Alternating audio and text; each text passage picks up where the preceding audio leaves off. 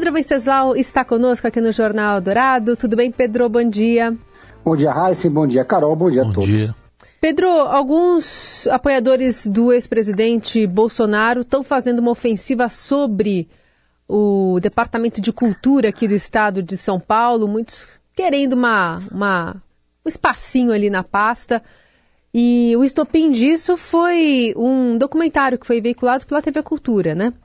Exatamente, Carol. É, desde o, tem um, uma liderança importante do governo, um secretário do núcleo duro, que costuma dizer uma frase é, que é o seguinte: você precisa dos radicais para fazer a revolução, mas não pode governar com eles. Esse é um pouco o espírito que rege a administração Tarcísio de Freitas. Né? Ele foi eleito na esteira do bolsonarismo.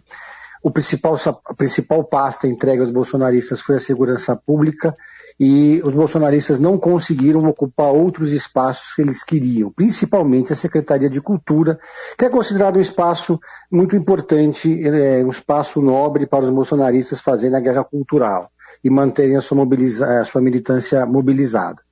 O Tarcísio escolheu como secretária Marília Marton, um nome que tem o respaldo da, da classe, da categoria, do audiovisual paulista, do, visual, do audiovisual brasileiro até, ela contou com o apoio também de atores, de atrizes, enfim, da classe cultural, e ficou aliviada porque o Tarcísio não escolheu um bolsonarista para essa pasta da cultura, principalmente porque a Secretaria de Cultura de São Paulo tem vários programas de fomento à cultura, como se fossem as leis rouanês locais.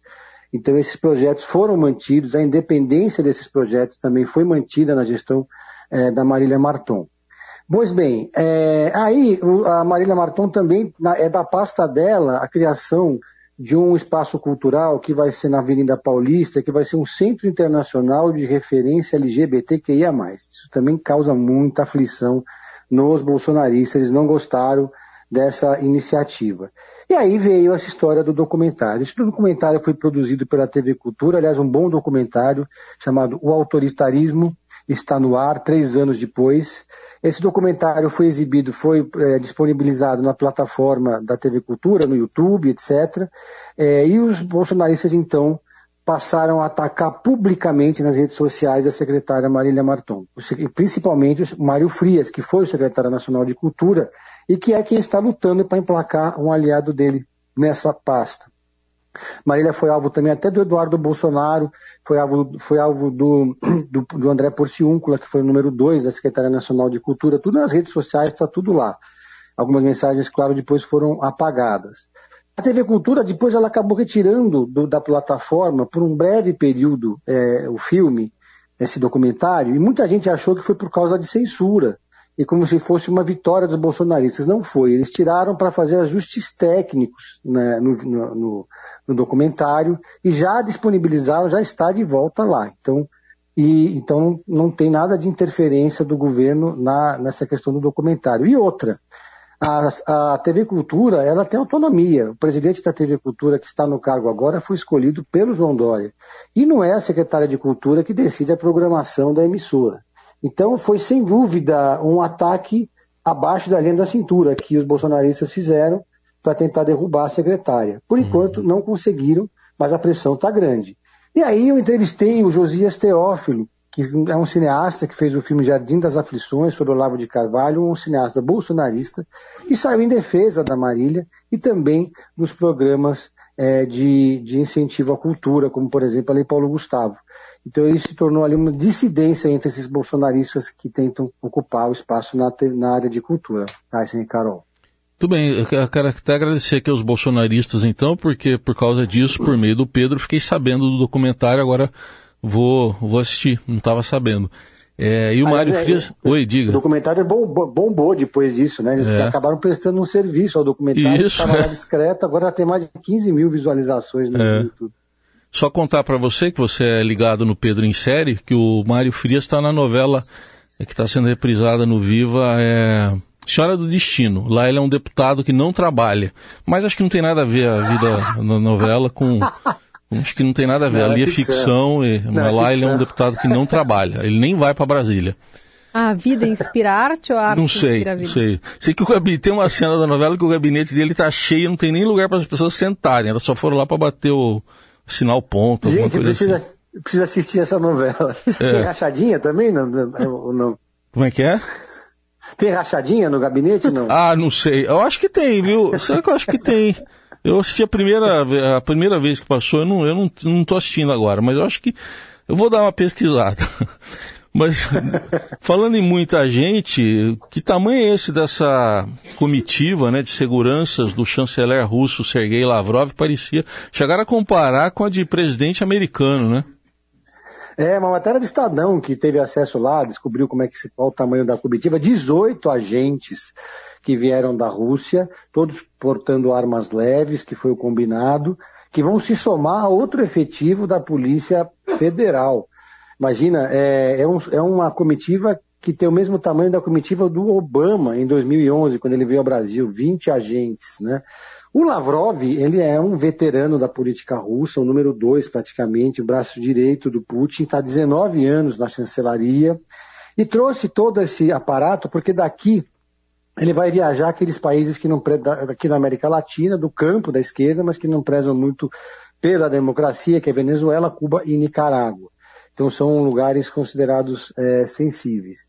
E ele chegou aqui, né, é, no momento que o Lula fez alguns comentários controversos e que deixar, irritaram muito os Estados Unidos. E com a visita do Lavrov, praticamente o Lula deixou, perdeu qualquer possibilidade de fazer qualquer interlocução de, de paz ali na região, porque tomou lado, né?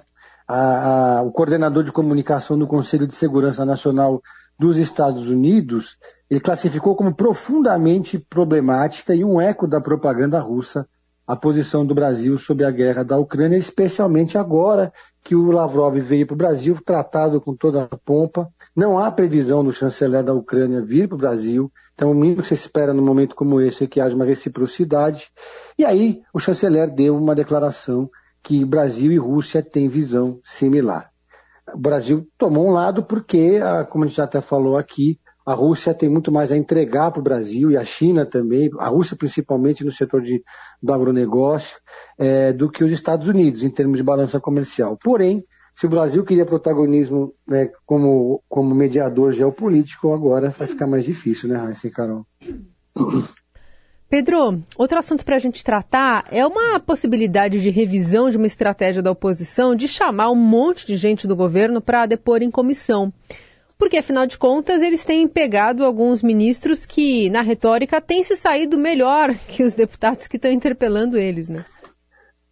Pois é, é, bom, isso é, é um consenso em Brasília de que essa convocação em massa de ministros para falar no Congresso é, uma, é a demonstração mais cabal da, da desarticulação política do governo no Congresso Nacional é um, é um, um fato que desgasta muito o ministro das Relações Institucionais, Alexandre Padilha, porque ele é o zelador do governo no Congresso Nacional e não, tá, não conseguiu evitar essas convocações.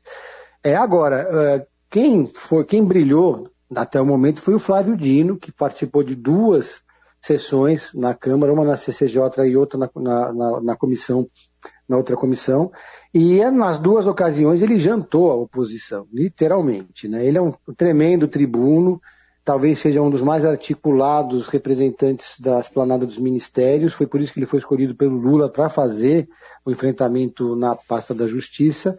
Agora, eu não sei se os demais ministros que foram convocados, pela ordem Rui Costa, Haddad, Paulo Pimenta, Valdez Góes da Integração, Jader Filho de Cidades e Camilo Santana é, da Educação, se eles vão ter a mesma habilidade e vão se sair tão bem quanto se saiu o Flávio Dino. O fato é que, no campo da oposição, é, eles fizeram uma autocrítica de que, apesar de eles terem conseguido uma vitória política de levar os ministros até o Congresso para serem sabatinados a convite ou convocados, eles não conseguiram fazer do limão uma limonada.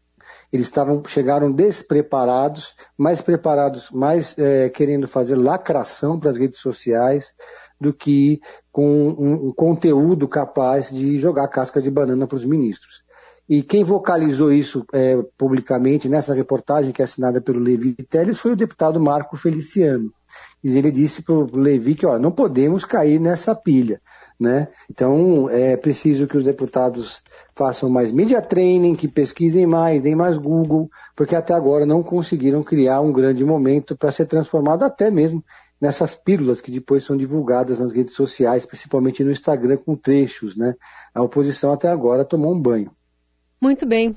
Tem até um perfil nas redes sociais chamado Dino Debochado, e os melhores momentos aqui dessas participações dele nas comissões acabam sendo colocados. Né? Claro que é, a, a, posição, a situação tem aproveitado também, né? já que a oportunidade está dada, especialmente como você falou, o desempenho do Dino acaba sendo bom. O Silvio Almeida também, né? ele respondeu diversas manifestações ali de uma maneira muito é, contundente, né? com dados e tal, desarmando a oposição mas também a, a, o governo tentando emplacar isso nas redes sociais, cortando memes e tal, e fazendo a sua parte nessa, nessa retórica.